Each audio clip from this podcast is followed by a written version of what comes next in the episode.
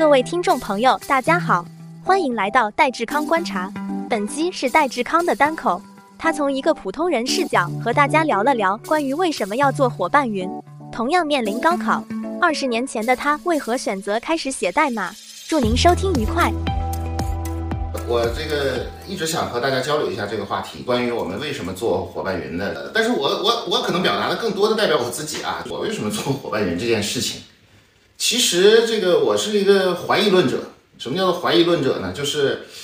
我天然认为说，如果大多数人公认是正确的事情，那通常这个事儿不一定对。哎，这是一个很反常识的一个逻辑啊。如果我们大多数人认为说，哎，一个事儿肯定这样，比如说超过百分之八十的人公认是一个怎什么样的东西是正确的，那就意味着所有的人都知道这样做是对的，那意味着这条路可能是拥挤不堪的。举个例子啊，比如说这个我们小时候都会被教育说，那个你学好数理化，走遍天下都不怕，对吧？但是呢，你如果这么去思考一下，说那我就先学习，学习完了我找一个工作，找个工作我就可以自我实现。但是回过头来，这个如果我们在学习的过程之中，我不知道要怎么去工作，我只是为了考一个大学，好大学，然后去去工作去学习，然后呢，再为了说这个考一个找一个好工作而去考大学。那这个时候呢，你就会发现说，在这条路上有无数的人跟你竞争，那些人都好厉害，对吧？所以他们这个，那大家在这个中国吧，这个环境又比较卷，对吧？然后这个千军万马过独木桥啊，等等等等。然后呢，你就最后结局就是什么呢？本来是一个 A 级的人，但是呢，因为我们走的是一个超过百分之八十的人都公认的一条路的时候，你就会发现这路因为它太拥挤了，所以。这个 A 级的人才，最后呢可能能拿到一个 B 级的结果。如果我们逆向的去想一想哈，反正你学习不为了找工作嘛，对不对？那你找工作为了自我实现嘛？那你不如想一想说，这个我们反过来想一想啊，这个从这个我们尝试从这个怀疑论的角度这个来想一想，如果我们学习是为了找工作，找工作是为了自我实现，那为什么不直接去想说我要自我实现个什么东西，对吧？我们自我实现的这个过程啊，实际上是一个这个一生的功课。我一定要去想，说我怎么去这个，我想成为一个什么样的人。那我反向的想说，哎，那我们该怎么去做什么样的工作？再反向来推导说，那我们来学习学什么东西？所以这个我我自己一个每天持一个超级怀疑论的这样的一个观点的人啊。所以呢，小的时候我就在想说，那如果我为了自我实现，我想成为一个什么样的人？我想，我应该去创业啊，我应该去做一些不同的事情啊。那在这个过程之中呢，我们就会去想说，那我应该找什么样的工作，做一份什么样的工作？那我的选择，我在小学六年级的时候开始就学会了说写程序。那我觉得我应该去程序员。那我为了学写好程序呢，那我应该学什么呢？我应该学好数学，学好英语，对吧？少量的时候可能还需要学好一些这个这个语文等等啊。那反向来思考的时候呢，我就发现，哎，这个路好像看起来挺通啊。那通的原因是什么呢？其实就是因为这条路走的人比较少，而这个竞争比较不太激烈。那么只要能够符合上一个时代所产生的一个大的机遇的话，那么就这个啊就会产生一个好的这样的一个结果。但在这种结果之下呢，也会产生很多的这个问题，就是当我去写程序的时候呢，就会造成说这个。每次考试啊，上学的时候，每次考试都考的经常是什么班级啊或者年级的这个倒数前多少名，呃，很多时候学校里的这个纪律啊或者规则啊，是吧？他不当回事儿。那所以在人们看起来呢，其实就是一个 loser 的状态，非常失败啊。就你这学生为什么这个不好好学习，天天就就就在这块搞一些有的没的一些没有没有用的东西？那这个做 loser 是非常痛苦的。我自己大概做过七八年的 loser 吧，就每次考试都是这个倒数多少，去写程序，然后放弃了很多。我也不是一个这个优秀的人，我这个只是一个认准了方向比较勤奋努力的人。那所以在这个勤奋努力的过程之中呢，就把所有的做作业的时间、上课的时间、学习的时间全都用来写程序。那它带来的结果做了七八年的 loser。那但是这个 loser 的忍辱也不是一个白忍的，对吧？那么它也可以去不断的转化出来。那后来呢？这个很幸运，这个我们就赶上了这个互联网的周期啊。那个时候会写程序的人非常少，但是我是从九四年就开始写程序了，到零三年、零四年，我已经是写了一个七八年程序的一个非常高级的资深的这个工程师了，和我竞争的人也非常少，所以呢，就赶上了这个互联网的一个超级周期。那我这个 B 级的人呢，就变成了这个 A 级的人。哎，这个事儿让我非常受益，也同时让我觉得说，这个这个在整个的这个周期里面，其实如果我们提前投资于一个周期，那它就会带来一个更好的一个结果。尽管说在这个过程中，你可能要忍受一下自己成为一个 loser，或者是成为一个不太那么受人待见的那么那么一个人。那我们普通人在一生中本来就没有太多的机会，所以必须要抓住一些属于自己的这个机会，你才能够让一个普通的人，然后来去创造历史，然后来去来去这个 实现自我自己的这个啊人生价值。年轻人啊，九零后虽然说他没有赶上这个原来的这个互联网周期、移动互联网的这个大的周期，也没有赶上我们上一辈的这个 大的这个房地产周期，但回过头来，我认为今天存在的机会其实也是跟当年那个一样，就是好像看起来很难，但实际上它并不是一个 不可行的这么一条路的这么一个过程。那我们赶上的周期是什么呢？其实就是一个数字化和智能化的周期，而这个数字化和智能化的周期对我们来说。对我们现在的人来说，其实它是一个布满荆棘的一条路，但这条路仍然是可以走的。通过你在数字化、数字化这条路上的这个努力，来实现一个弯道超车。那么这种弯道超车，我认为是属于呃我们现在这一波人的这个真正的机会。那么在这个这个数字化的过程之中呢，其实我们期望说伙伴园期望做的事情，其实是这种普惠大众群体。我自己可能实在互联网和移动互联网时期实现了一个自我实现，但是其实更多的人还没有实现这个自我实现，而这个时代却在往前发展。如果我们抱死原来的这个这个原来的一条路的话，那你你你会觉得别人已经在这条路上积累了很多，但是我们自己却没有没有这样的这个这个机会。虽然我们数字化面临着企业的数字化面临着很多的问题。说这条路是新新一代现在的这一代的这个年轻人真正能够走得通，去实现他的这个阶层跃迁，实现他的这个自我超越的这样的一条路。如果你选的对，或者走的对，你可以从一个普通人变成一个很厉害的人，你的伙伴、你的同学的这个竞争之中脱颖而出。那这个我们都知道啊，说现在在做这个数字化其实是很难的。你推动这个在线化呀，推动老板，包括推动我们的数字化产生价值，甚至推动这个企业文化的改变，这都是非常难的一件事情。那这个比如说当时的互联网，你就没有收入，QQ 做了很多年呢，也这个没有收入，然后巨大的这个服务器成本，嗯，这个当时可能创始团队都怀疑说，咱做这事儿还有没有什么意义，以及说这个我们所做的这个这个这个事情还能不能活得下去？那跟今年我们做数字化的这个事情的过程是一模一样的。今天互联网已经很繁荣了，但是有两种力量在这个过程中，啊，它起到了很大的作用。第一种是有 N 多的厂商，包括创业公司啊，包括 BAT，他们其实把使用互联网的门槛给降下来了。就是互联网从一个没有商业模式、很难用，然后非常慢、不好玩、不好用的这么个东西，变成了一个这个这个能够真实有效的去产生商业价值的这么一个行业。空调然后第二个还有很多人。啊，这里面的人包括我们当时所服务的这个站长，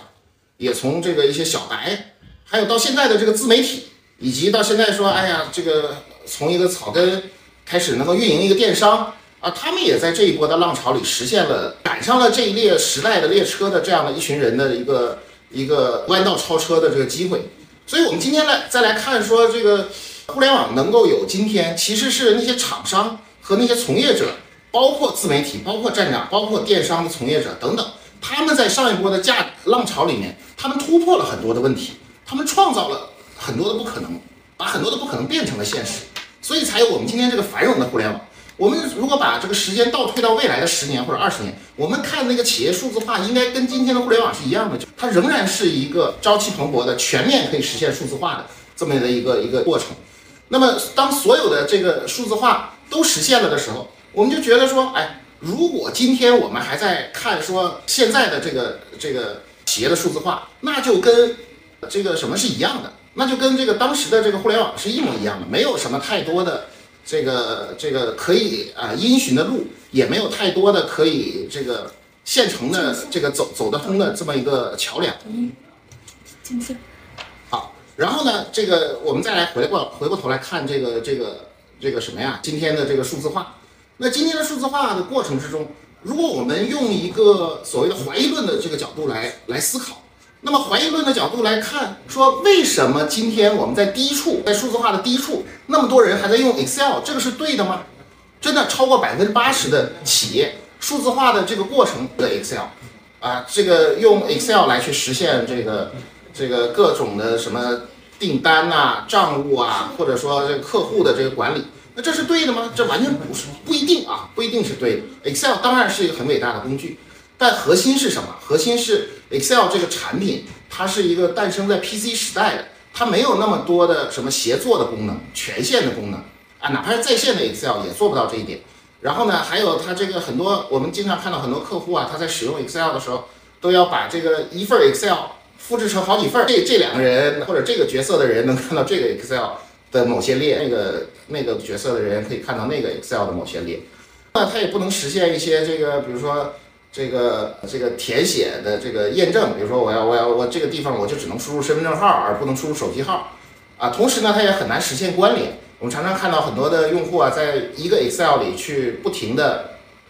这个把一同一段东西复制粘贴到不同的维度，因为它本来它不是一个多维度的表，它是一个单维度的表，很多时候都要用这个 V VLOOKUP VLOOKUP 来去不停的啊去这个延展啊这个不同的这个表里面的内容，所以呢，你把一个内容翻来覆去填多次的时候，其实有很大的出错的概率的。然后再进一步说，当我们想对其中的数据进行统计的时候，你会发现说，这个 Excel 的做一个图，它不仅是不好看，而且吧，它这个图里面啊还有很多的自己的这个这个要学习很多的东西，才能把这个图出得来。出得来呢，然后呢，你要想要看这个图呢，你就把原始数据和这个图都一起发给别人，别人才能看得见我们现在对这个实际的这个经营状况进行的这个分析等等啊，包括 Excel，因为它是个桌面软件，那它可能呃就是。几千行或者是上万行的这个 Excel，你打开的时候，如果电脑不是特别好的话，它就已经非常的费劲了。所以我们今天看到的现象是说，确实很多用户在使用 Excel 来去做它的这个企业的数字化，但是超过百分之八十。但是如果我们怀疑一下这个这个真正大家现在的共识，你会发现这个事儿其实真的不一定是对的。同时，我们再看一下一些这个中型的大型以上的企业。那这个企业它很多在做这个项目定制开发，那比如说这个我有钱，好吧，我要实现数字化，然后我找一个 vendor，找个供应商，然后呢你来帮我都实现，我希望说我给你钱，你就给我解决我的所有的问题，那这个也就是对的吗？那可能也不一定啊，对吧？因为很多事情其实它不是一个钱能够解决的问题，钱可以解决一些外部的问题，但是呢你的内部的管理、内部的流程、内部的业务以及内部的这些经营指标。这些其实是需要我们真正对这个企业本身有足够了解的人才知道的。那所以呢，我们往往就看到很多的定制开发的项目，那在这个这个过程之中啊，这个这个流产了，或者交付不了，或者客户不满意，或者很长时间花了很多钱做了一些东西，到最后呢又没用起来。但是项目开发的这个金额确实占到我们整个的 to B 的企业服务市场里的百分之八十。哎，这就是一个现状。这个现状是说，如果我们大多数的企业的数字化都是依赖于，就是在预算上都依赖于说，我们给一个高的预算，然后去把这个这个项目给定制开发出来，但是实际上它真的有解决企业数字化的问题吗？也并不一定有。好了，那你看低处大家用 Excel，高处大家就做定制开发，那么这些我们认为啊，可能都不一定是呃企业数字化真正正确的路。那基于这个思路啊，我们开始做这个伙伴云。伙伴云一开始叫做云表格，其实我们就是想解决这个很多人用 Excel 的这些问题，包括解决刚才说的这个权限呐、关联呐啊，然后这个附加关联呐、啊填写向导啊、填写验证啊啊、数据分析啊、协作呀、数据留痕啊、大数据量等等这方面的问题。所以我们做了这个这个，我们上线第一个产品就叫伙伴云表格。那那个时候呢，其实我们发现还是有相当大的一批 Excel 的这个用户啊，他就说，哎，你这个好像能解决我的这个问题。当然，Excel 是个很好的工具，Excel 能实现的功能比你这个东西可能要多，因为它非常非常灵活，甚至还能写这个 VBA 脚本。但是，哎，在某些特定的业务，比如说我就想管个资金，管个账目，管个订货，管个出库，管个经销存，或者管个客户，管个这个这个销售过程的管理等等。当我们就想管理一些这样的事情的时候，你会发现说，哎。我们现在的这个这个 Excel 其实它是一个不太正确的选择，它会让我们的这个效率非常非常低。所以呢，当时也有确实也有一大批的用户啊，因为这个原因就就这个使用了伙伴云。那后来呢，我们为了这个解决高处的问题，就是这种大中型企业里面的这个数字化的这个这个问题，哎呀，我们又做了很多的这个数仓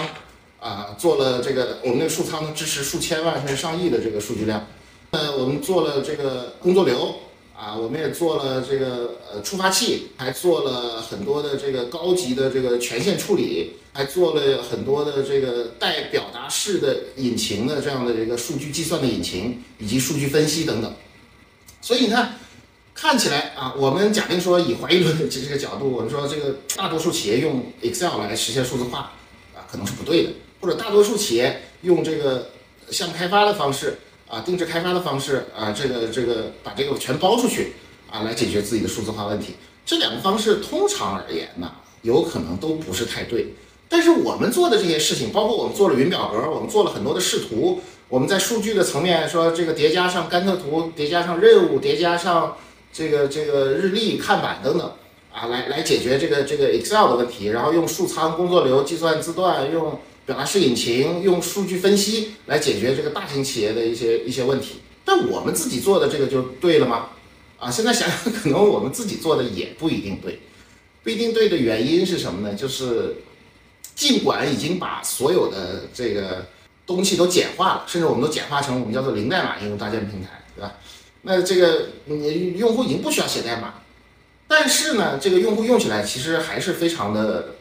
不容易，并且艰难的。那这个艰难意味着什么？艰难意味着说，这个我们真实的在客户中发现有很多的用户可能不太会用，那门槛儿比较高。尽管已经是零代码了，但是门槛儿也已经很高。那大型企业也会觉得说，当啊，这个我们也做过一些大型企业的项目，你会发现说，这个你交付给这客户的时候，客户是 OK 的，挺好的。但是这个客户的业务真的是 from day to day，它是变化的，它是一个 fresh，它是一个新鲜的。那这个这个客户的需求产生了之后，到我们到我们去这个这个又通过做项目的方式、做外包的方式去把它实现出来的时候，人家这个这个企业的业务可能已经突飞猛进，已经变成一个和我们当时设计的那个方式已经完全不一样了。同时呢，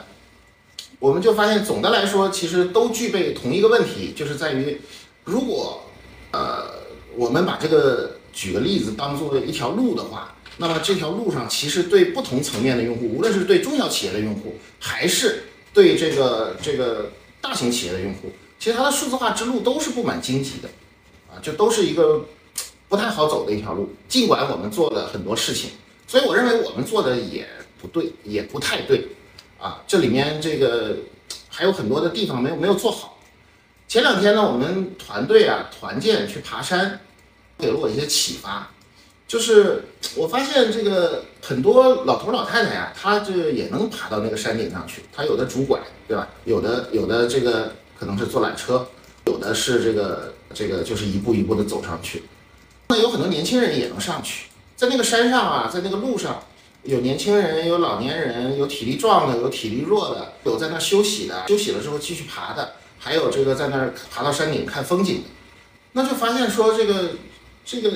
如果一个是是一座好的山，那么它应该是能够让所有的用户都能够爬得上去。哎，这个和我们就是要普惠大众去通过数字化、数字化的这个方式来去实现这个价值的创造。哎，这个和我们的这个愿景就非常的类似。而这种类似程度呢，我们就发现说，那我就去坐在那个山上的时候，我就在想啊，说这个山是怎么建立起来的？就是因为它有梯子。一开始可能是有那么几个探索者。啊，在没有路的地方披荆斩棘地往前走，探索出一条路，探索出一条路，规划出路线了之后，就有修路者，啊，这个修路者把这个人们能够走的台阶给修建了起来。再后来呢，就有了这个这个缆车，哈，这个让一些这个不愿意爬的这个朋友，他直接坐缆车就可以上去，或者直接坐缆车就可以下去，这样也能至少一览一个山顶的这个奇观。哎，我发现这个。这个这样的一个方式啊，这个画面其实是我们挺像是我们自己心里面真正想要想做的那个东西的，这是我们做这个这个事儿的一个初心，也是这个原动力。那人们往往很难登山，是因为没有梯子。那没有梯子呢，然后我们就去修台阶，我们现在用户对我们的所有的抱怨，其实无非一个问题：台阶和台阶之间太陡了，或者有的路太窄了，走不通，学不会啊。那所以这我们就一直在做一件事情，如果两个台阶之间太陡了，那我们就是应该在中间再修一个台阶。如果这三个台阶还是太陡了，那我们就在两两之间的中间再修一个台阶，直到说人能够跨得上去。登山的时候，你会发现说，当那个台阶的跨度太大的时候，啊，你你这个他会劝退很多人，然后他会让很多人就没有没有继续走下去的意愿。所以我们期望说，这个不断的在这个过程中修台阶，然后来使得这个这条路能够真的走得上去。如果我们做一个比喻的话，那我们说这个这个这个先行者其实就是那些那些这个在没有什么培训也没有什么。啊，没有什么路的这个情况之下，然后就能够把这个这条山路能走得非常顺的那那批人，这批人是真正的勇士。那后来大部分的人是什么呢？是爬台阶上去的，那就要求我们这个台阶修的比较顺啊，不能太陡啊，中间的 gap 也不能太大。那还有一些呢，就是我们啊，在对于数字化而言，说我我先做一个项目吧，我什么也不想干，我就想这个给你钱，你帮我搞定，对吧？那当我们就想做一个项目的时候。那你就可以发发现说，哎，我们可以先坐个缆车上去，我买个缆车票，对吧？我我直接登到山顶去，我一览众山小，也可以。或者说我先上去再下来，或者我先就是先走这个缆车上去，然后我再下来，这样我能也也能体验到路上的这个风景。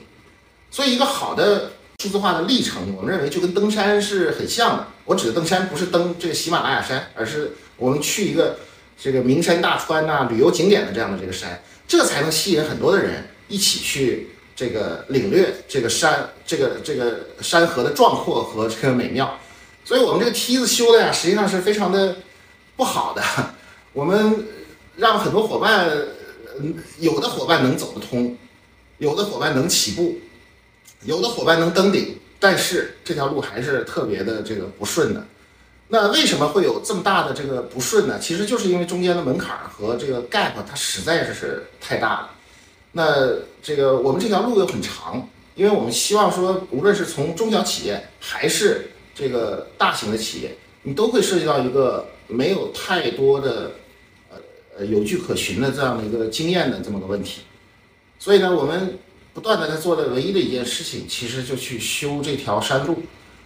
爬山呢是一个非常还挺挑战挑战人的意志的这么一个过程。但是为什么大家还是会趋之若鹜？这就跟这个数字化也是有点像。就数字化之路并不是一个，并不是一个说你你你有多爽，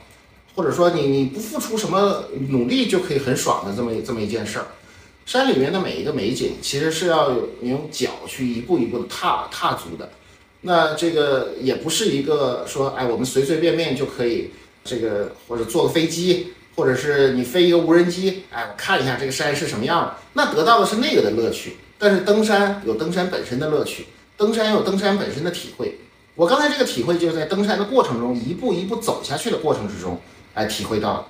那所以我们的企业的数字化本质上是一个和登山类似的这样的一个这个这个路径。你首先你得有登山的意愿，对不对？然后呢，第二个这个呃，你你咱咱咱得一步一步的，大部分人得一步一步的走。换句话说，自己要亲身用自己的脚去丈量每寸的土地，丈量我们每一寸的数字化之路。那第三个呢？像我们这样的这个伙伴云这样的厂商，其实我们是有责任或者说有义务去把这个更多的这个山路给修好，甚至这个每个台阶之间啊不能太陡。我们放眼一望，我们现在比如说虽然这个我们有很强大，比如说高级一点的功能啊，有很强大的工作流。但是其实你会发现，那个工作流呢，它这个要写表达式，哎，这个表达式又又挡住了很多朋友。它虽然很强大，所以学会的人会觉得说，哎，那这东西竟然能实现这么多功能。但是呢，这个没学会的同胞呢，伙伴呢，他就觉得说，你这是啥嘛？这个这个，我我我也不会搞，对吧？这这这这个，我我就想实现这么个东西，为什么为什么这么费劲呢？对吧？啊，简单的功能啊，复杂的功能是这样。简单的功能，说这个我导入一个 Excel 表吧。那我这 Excel 表，如果你是这个单表头的单单表头，然后这个纵向没有合并单元格，这个表是能导进去。但是你会发现说，如果我这个 是个多级表头，或者是一个复杂的表头，然后呢，还有一些合并单元格，哎，那你到底怎么能把这个数据给我处理成我想我本来想要的那个样子？哎，这些事儿我们其实都没有解决好。但是呢，我想说的是什么？其实这些事情，我们发现我们在修建这条登山的路上的这个这个一个又一个的这个 gap，那这些 gap 就是需要我们这样的这个厂商去填平。我们希望提供的是一个有登山路径的一座，有登山路径、有美景啊、有美、有这个这个非常棒的环境，有能够带给人非常好的体验的这样的一条登山之路。哎，这是我们想做的事情。其实我们也不能做所有的事情。我们比如说，我们不是管理顾问，对吧？我们其实没有办法解决你这个公司本身的这个管理问题，包括你内部的流程问题，你的流程不科学、不健壮，或者是你的这个这个业务这个商业模式没想清楚啊，这些问题其实我们都解决不了，我们也认怂嘛，对不对？其实我们能做好的工具，就像那个你脚底下的石头台阶，或者是木头木头栈道一样的，我们能。解决好的一个这个工具，然后呢，当您走在这个上面的时候，它可以让你更便利的去实现到数字化的成果和成就。我们本质上这个想服务的是什么？是谁？其实是登山的人，就是这些登山的人，他们可能是那些在企业里面掌握了对业务比较熟的这些年轻人，而这些年轻人呢，他想要去实现一个数字化的解决一个数字化的痛点，或者解决企业里面的一个。这个这个效率问题或者自动化的问题的时候，他也需要一个工具。所以我们的客户呢，啊，需要一个好的工具。所以我们的客户呢，实际上是这批这个数字化的，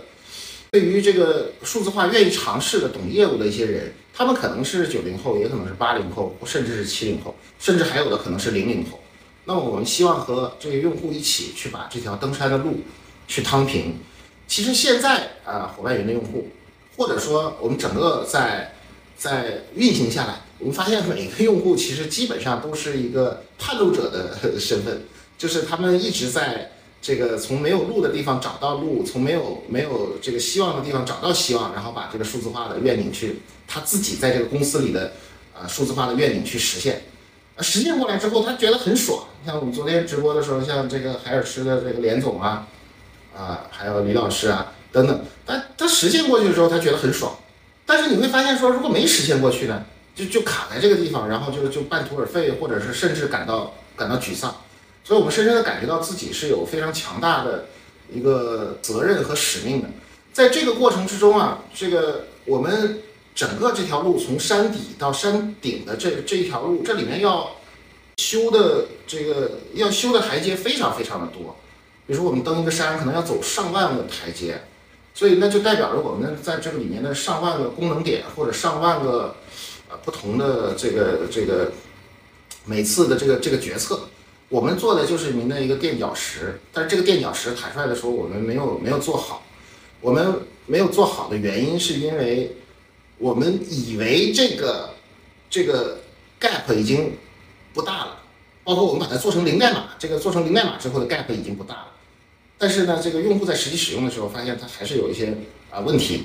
啊，总会在登山的路上发现说，哎，这怎么前面有水，水漫过来了，怎么怎么你你你你你走不过去呢？没有路呢，或者没有桥呢？那然后一些厉害的人可能就就就就选择自己搭个桥，那不厉害的人说，哎呀，我们要不然就回去吧，前面也没有路了，看起来这个好像也也也没有什么人走。我觉得这个是真今天的中国企业的数字化之路里面非常非常。难，但是也非常非常重要的一个环节。早年我们在做互联网的时候，其实也遇到过很多这种问题，比如说刚才说的这个商业模式问题。就互联网当时是没有商业模式的，也没有什么所谓的这个基础设施。对，我们要做一个网站，那可费劲了，要自己传一个一个什么一 U 或者二 U 的这个服务器里面，自己插上板子，把那个我我当时打个车去把这个服务器托管到北京电信的一个一个机房里去。你要申请一个什么域名啊？那个域名也国内也没有，你就是到国外去搞，到国外去搞又没信用卡，好了，你又要去国外申请一个信用卡。啊，再一说你这个网站运营来了，你不知道怎么怎么来流量啊，对吧？那就学怎么做 SEO。好了，有了流量之后又不赚钱，说你这个每天有很多流量，服务器成本也挺高的，但是呢你也不知道怎么赚钱。然后我们就开始去尝试去找广告主啊。那个我们好多当时 Discuss 的这个站长就去找广告主，那广告主说这个我投报纸广告，投电视广告，但是你这是个什么玩意儿？他也理解不了。后来呢，好不容易有一些这个百度的这个广告引擎，或者当时 Google 的一些广告引擎啊，解决了很大的问题。再进一步的说，当我们有了好的内容，我们有了一些人之后，那我们还想这个进一步的，比如说把它这个这个变现，对吧？啊，做一些会员或者提供一些会员的服务等等，你就发现说，当你要解决这些问题的时候，支付又支付不了。大家知道那个时候是怎么支付的吗？都是拿一个什么？最开始是不能支付，再后来就是拿一个手机里面的这个这个短信，说，哎，我发一个什么什么码到一个什么什么地方去，那个运营商会把我的话费扣掉。话费扣掉之后，可能给我自己分了百分之五十，就是比如说我付了两块钱，我们给这个这个这个互联网的从业者分其中的一块钱，就这么一个超级原始的这个商业模式，竟然就把当时的这个 BAT 整个 BAT 加上网易加上搜狐加上新浪啊，那时候还有一些各种各样的门户网站全都救活了，所以那也是一条非常非常难走的路，它和我们今天的这个数字化之路。很像我们现在遇到的问题是啥？就假定说啊，我们是公司里的一个一个部门吧，那这个你说或者我是一个懂业务的一个一个年轻人，对吧？那那我想去解决一个公司里的数字化的问题，哎呀，我觉得我也人微言轻，你说我能解决还是不能解决呢？我也不好说，对吧？然后呢，当我们想要去这个把现有的这个问题，这个通过零代码或者通过这个。自助的搭建的这个方式来去实现的时候，然后又发现说，哎，这里边可能，比如说要写表达式，或者我这个这个数据结构我不太会弄，或者原来的数据结构和现在的这个数据还不不不一致、不匹配等等啊，就发现有大量这样的问题存在。而这种问题是我们往往在这个每一个企业里面的数字化过程中都会遇到。好，就算我把它我我把它搭建出来了，我还要去说服我的上级。说老板，咱们能不能？你看我做了这么东西，咱们能不能，这个这个以后用线上在线化的方式啊，数字化的方式来来去管理我们的这个这个什么呢？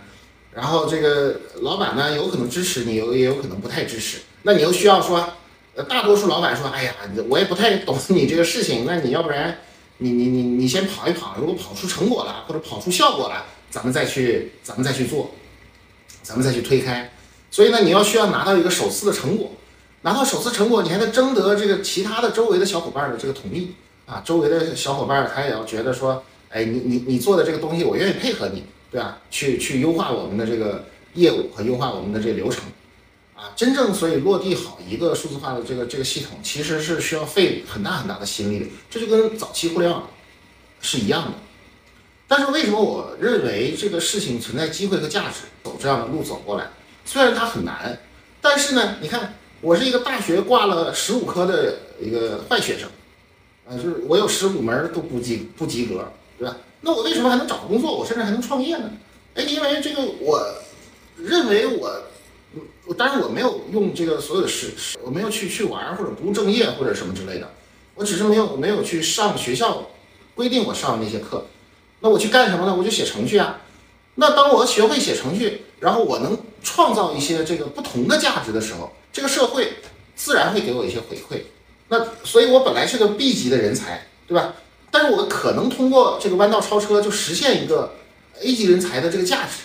哎，然后呢，我后来所有的事情，比如说创业做 Discuss，后来被公司被腾讯并购，再后来我去做投资，投的公司里面二十个公司里面。有两个从五个人的公司直接，就是我投资的时候就是五个人的公司，然后我们一起干一起搞，然后有其中有两个从五个人的公司走向走到香港主板上市，还有五六个公司啊卖掉。那你说，哎，这个过程中是不是说，当我们找到了一个反共识的路，然后去把自己的价值发挥出来，哎，有可能就能实现一个所谓的阶层跃迁，就从一个 loser 去跃迁成一个。somebody 就是从一个 nobody 跃迁成一个 somebody，所以我觉得这条路是走得通的，这是第一。第二呢，就是你这个里面的努力有多少是真正是自己的努力呢？可能有不到一半是属于自己的努力，但是更大的、更大的这个这个因素是什么？是这个时代的机遇。这个时代的机遇就是说，互联网当时还是不是特别发达，对吧？所以在不是特别发达的情况之下，这个这个它从不发达到发达，你认准了这件事儿的话，你一直投入，一直投入，一直投入，然后时代有一个风口，它会把你变成一个这个呃这个从 nobody 到 somebody 的转化，来促进你这个这个这个转化。如果时代没有这个风口，或者时代没有这个机遇，没有改革开放，没有互联网，没有这个移动互联网，那可能这个你个人再怎么努力，这个事儿啊，它起到的作用也是事倍功半的。但是机会，那个时候的机会已经过去了，现在留给我们这些这个企业里面的这个，我甚至我们的企业里面的老板、管理层，留给我们的机会是什么呢？其实就是数字化和智能化的这个机会。这个数字化智能化的机会在现在虽然非常难，但是它仍然是一个能够实现某种意义上讲的阶层跃迁的这个这个好的风口。对于一个企业来说，好的数字化其实帮助这个企业顺利的转型，去应对未来的机会和挑战，它的运营效率和这个这个整个的这个管理，包括文化都会有非常大的提升。那对于企业里面的人来说，其实这个利用好这个机会，它能够把这个。本来我们别人实现不了的这个东西，我们用数字化的手段来把它实现出来。实现出来之后，那我和我的小伙伴之间就建立了一个差异化的竞争力。在以前这个《阿凡达》那个电影里边，就就他那儿《阿凡达二》啊，我去看电影，他那儿子不断的做很多不同的事情，其实就为了一个，为的是什么？就是为了你 do something，创造一些价值，然后被看见。啊，这个被看见其实是非常打动我的。我们。好多时候都像小透明一样，我们我们个人像小透明，这个很多时候我们没有被看见，是非常孤独的。我们在一条这个别人都已经走好的这个路上不停的前行，其实我们也永远在在沿着追寻着前人的脚步，但却永远无法超越前人。哎，但是呢，如果我们把我们对业务的认知和我们小的时候就已经，对吧，了解了、懂得的一些这个数字化的知识和技能啊，把它结合起来。啊，我们再找到一个好的工具，比如说伙伴云，或者说我们找到适合我们的这个工具，来去把我们企业的数字化的问题解决的时候，那这个时候呢，我们就会发现说，哎，真的是有很多的被看见的机会，而这种被看见，它最后终将转化成我们的价值创造，转化成我们的自我实现，以及转化成具体的到这个什么的角度的，可能是我们的这个升职加薪，或者是 whatever。哎，在这个过程之中，我觉得时代是永远不会亏待任何一代人的。那么，只是说我们是不是在这个地方啊，去真正的下功夫，真正的去努力，以及我们是不是在做一些所谓的反共识的事情，来去为未来做一个储备。那刚才说了很多啊，其实我们回过头来，其实只只想只想表达的是两个 point。第一个 point 就是今天在这个。在今天这个时代，虽然说大家都觉得经济不好啊，或者是就业也很困难，甚至我看了一下这个前前两天这个有一个群里发了一张图，说江西某大学计算机专业的毕业生，这个就业率大概只有百分之十四，就是一百个同学毕业了，其实计算机专业的这个才只有百分之十四的人，这个接到了 offer 去去就业了，剩下都是没有就业的。呃，有一些人好一些能考研或者保研，还有一些可能也也也也不太好，也不太好继续这个什么。那我们虽然说今天的这个挑战仍然是非常大，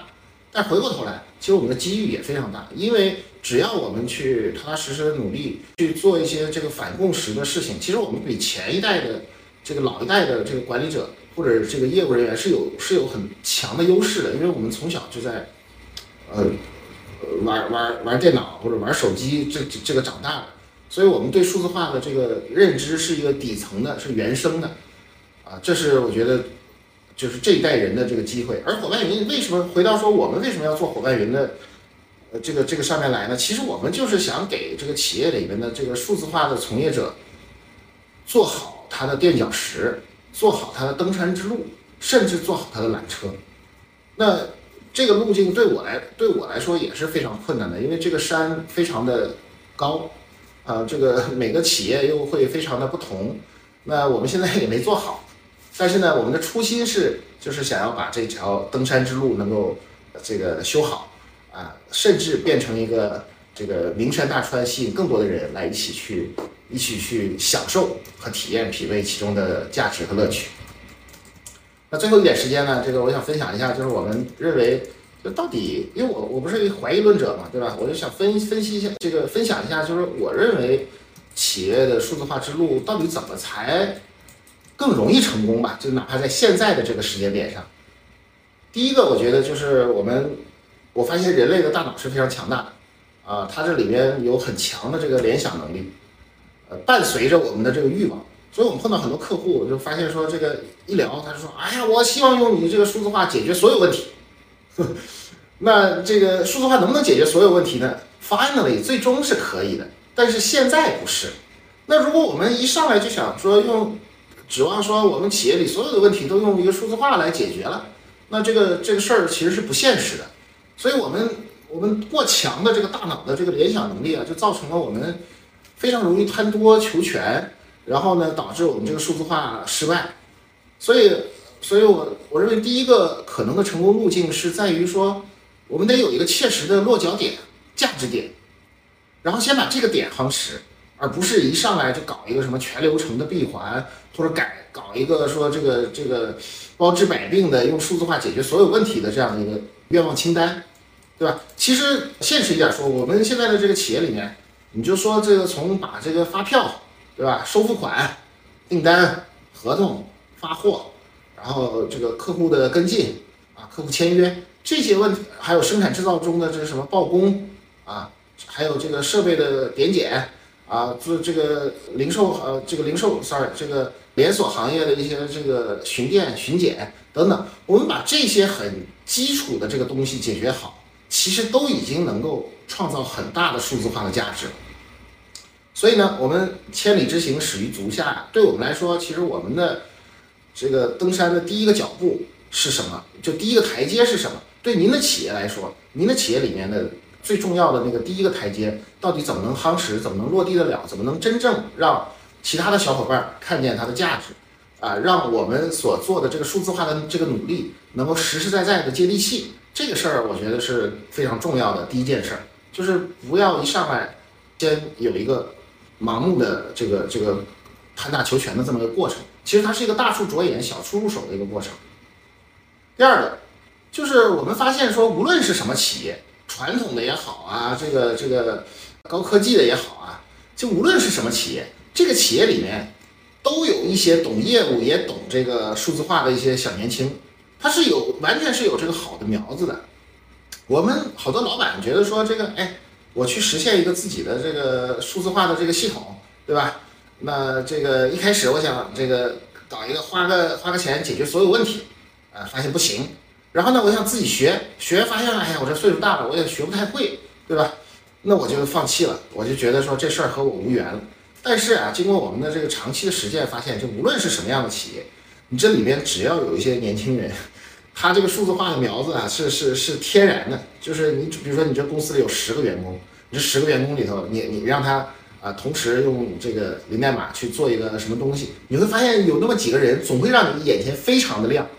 就说哎你这个小王，你平时看你也其貌不扬的，但是怎么叫你做这个事儿你还非常厉害呢，对吧？就是我们我们在企业里总会遇到这样的情况。而这种情况呢，这个就我们得对这些，我假定说我是老板的话，其实我对对对我们这个好苗子有一个好的这个培养机制。那这个呢，伙伴云呢也会这个通过伙伴学院来提供这个一个数字化人才的一个培养的这样的一个服务。这个服务其实它是干什么的呢？其实是帮助老板去找到你这个企业里面的好苗子的。因为刚才说了，就是你的企业的数字化进程是一步一步来的，它是一步一步是这个生长出来的。甚至您的这个业务也不是一蹴而就，也是一步一步生长出来的。所以，我们企业里面其实是必须要有这个自己的数字化人才，才能保证数字化的持续成功的。好，但是如如果我我我是一个老板，但是我自己没时间或者我自己学不会，但是你要相信说，你的团队里面一定有人能学会这个东西。你给他设定一个小目标啊，去给他这个或者让他们来学习一下这个伙伴学院的这个课程。他十个人有总有两三个人，他的表现会让你非常亮眼，你会在你会有一种在自己的团队里找到了宝藏的这种感觉。那你的企业里自己有了这个数字化的自己的数字化的人才之后，那么他可以根据他对业务的理解和他对这个企业的这个这个呃基本的商业模式的这个认知，然后再结合上他原来本来就具有的数字化的技能，哎，他就能把这个企业的数字化啊实现一个持续的成功。这个是一个双赢的过程，就既是这个数字化人才的成功，也是老板的成功，同时也是这我们整个企业的成功。那么第三点就是这个我们基于前期说，哎，我们先有一个单点突破。那伴随着我们这个企业的管理和数字化升级，对吧？我们需要建立一个顶层设计和基层涌现并重的一个一个结构。当然，这个是数字化的第三步。我们发现有些好的企业，或者说已经已经趟过前两个坎儿了的企业，哎，你会发现这些企业它都是一个顶层设计和基层涌现并重的。作为顶层来说，是说，哎，我们要实现一个统一的 metadata，统一的数据源，然后。然后统一的经营分析啊，统一的这个数据字典，或者统一的这个业务流程啊，业务流程的梳理等等。那基层的涌现是说，哎，基层的基层的普通的这个数字化的，呃，基层的也许他不都不是什么数字化的人才，他可能就是一个技术支持工程师，也许他是一个销售，也许他是个运营人员，也许他是个财务等等。他们在学习了上面这东西，这个学习了一些，比如说伙伴学院的课程。或者学习了一些基本的数字化工具使用的技能的时候，他就发现，哎，你这个基层的涌现、基层的数字化和顶层的设计，它能实现一个非常强大的这个这个耦合耦合性的这个这个螺旋式的增长的这个关系。哎，这个时候我们就进入到这个数字化的比较幸福的这个阶段了。所以这三点呢，是我们认为说这个企业数字化到底怎么样能够更加成功的一个。一个一个次第关系的一个过程。那当然了，从我们作为伙伴云、作为厂商来说，我们其实也是有很多的事情要做，对吧？我们得从第一级台阶修到这个 top of the mountain，就是这个 山上最最高的那个地方，对吧？然后才能够和大家一起，是吧？有一个一览众山小的这个这个这个过程。那我们一直在努力啊，目标就是把这个路修通。这条路是一个成就企业里的数字化人才的路，那也是一个成就企业的数字化变革的路，那也是成就我们的这个中国的企业呃这个百年经营的路。所以这是我们的这个为什么要做伙伴云的一个关键点和原因。我们也知道这条路是非常难的，我们经常也自己给自己打气，但是真的有很多的呃用户和客户也在给我们打气，说哎没事儿，这个地方这个这个先不用搞，你先把那个地方搞好，那个地方更重要。然后我们我们受到这些鼓舞之后，每次我们在这个产品开发或者客或者客户成功，或者是这个这个销售的这过程中，都能受到很多很多客户的支持和鼓励。也正是大家的这种这种支持和包容吧，使我们那个一路能走到现在。未来两三个月的时间里呢，我们还会有一些很一些新的产品的这个发布啊，呃，这个大家可能能看通过这个能看到我们在修这条路上的努力。那这些新的产品，包括说我们一直在努力说如何能让这个这个什么更多的被看见，以及说这个我们做的这个数字化的这个成果怎么能更好的展现，以及说我们的这个上手的门槛如何能进一步的降低，以及说我们通过零代码这个这个本来已经降了门槛的这个产品，它如何能够更贴近我们的这个这个用户的实际客户的实际，然后把门槛降得更低一些，通过一些智能化 AI 的一些方式。对吧？能够让这个这个我们的零代码能够门槛再降低百分之二十、百分之五十，甚至百分之百。对，这是这是我们想做的一些事情。那这个未来两三个月发布的一些产品，其实我们也开发了很久了。那所以呢，这个也希望和大家一起去共创、共创这个这个一个我们中国企业能够顺利的数字化的这样的一个一个努力。因为我们底层确实是相信说，就像互联网时代一样。最终是谁得到利了？是那些这个在克服了困难，然后在这个这个互联网上，这个他学会了，比如说我无论是学会了建一个站，或者学会了开一个视频号，或者学会了开一个网店，或者学会了互联网营销，或者学会了这个互联网技术的这些这些人，他们可能成为了站长，成为了自媒体，成为了大 V，成成为了 KOL，他们实现了自己的价值。但是是谁最先实现这些价值，或者谁实现了最大化的价值的呢？其实就是那些把这个路趟平了的人。同时还有一些人实现了价值，包括刚才说的 BAT，呃，创业公司，还有这个抖音、头条，对吧？字节啊等等这些这些从业者、这些厂商，这厂商他确实把这个东西弄得越来越简单了。你看现在我们在手机上操作一个东西啊，无论是你做直播，还是你卖个东西，还是你你你你写个内容啊，都越来越容易了。那么这些过程其实是双方向的相互奔赴和相互促进以及成就。那么在整个互联网前一个阶段的互联网大潮里面，其实就是这两部分的人收获到了互联网的最大价值。那么在数字化中国企业的数字化和数字化路上，又有什么人会收获到自己的价值呢？哎，这是我们共同的一个课题，也是我们用啊身体力行去实践所想创造的一个未来。所以，我们虽然说在修路修了很多的垫脚石，但仍然不够。但我们心里想的是说，让那些在企业数字化里贡献力量的人可以被看见，可以被发掘，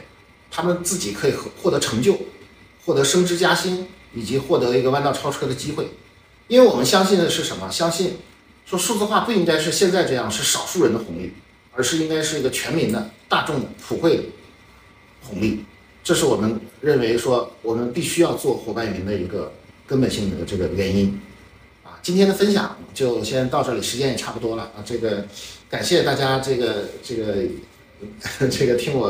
啰嗦了这么长时间啊。他也在暗示我，这个我们这路也不是一帆风顺的，那在过程中肯定会有很多的艰难险阻，但是不管怎么样，其实我们就是说好了，这个目标就不见不散。所以呢，这个感谢大家一路以来的支持吧。那这个我的分享就先到这儿。